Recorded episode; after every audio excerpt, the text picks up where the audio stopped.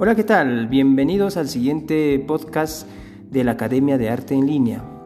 Soy Guido de los Ríos y si eres un artista plástico y sobre todo un estudiante de las artes, este tema te va a encantar. El artista y la ideología. ¿Cómo funciona el lenguaje en las artes? ¿Se preguntaron alguna vez qué es lo que hay detrás de una obra de arte? ¿O qué existe detrás del mismo artista? Sabemos que el hombre por naturaleza posee un tipo de pensamiento. Durante su vida conoce y, asimiló una forma de vida, por así decirlo, una ideología que le permite vivir como a él más le gusta.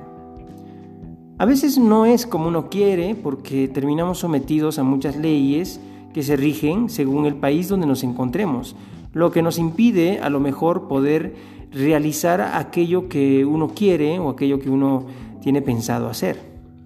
Entonces el artista no es ajeno a ello, porque detrás del artista existe una ideología, existe un pensamiento único. Simplemente lo que el artista pretende hacer mediante su obra es intentar comunicar algo, intenta decir algo a la sociedad, a la humanidad. Existen muchas ideologías, por así mencionarlos, la ideología revolucionaria, la ideología reformista, la ideología reaccionaria, la conservadora, progresista libertaria o la ideología radical. Entonces, si analizamos un poco en la historia, podemos hallar muchos artistas que nos dejaron valiosísimas obras de arte, con muchos temas relacionados con la política, con la religión, con lo social, con la educación, etcétera, etcétera. En el Perú es preciso mencionar a Elena Iscue, una gran artista, una mujer que luchó por sus ideales de rescatar lo que los incas nos heredaron. ¿Y de qué forma lo hizo? Pensó en los niños. Pensó en ellos primero para enseñarles a amar parte de nuestra cultura, conocer nuestra identidad mediante los diseños que ella misma lo investigó.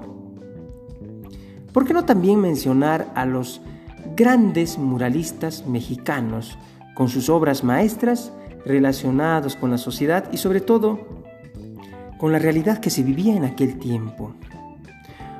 Por lo tanto, planteando estos ejemplos, podemos decir que en la historia se ve, existe la relación del arte con las diversas disciplinas. Eh, puede ser el arte con el arte y la educación, el arte y la política, o el arte y la sociedad, como también el arte y la cultura, etcétera, etcétera. Por lo tanto, te pregunto, ¿crees que es importante que el artista deba poseer una ideología para concebir una temática al momento de construir su obra de arte.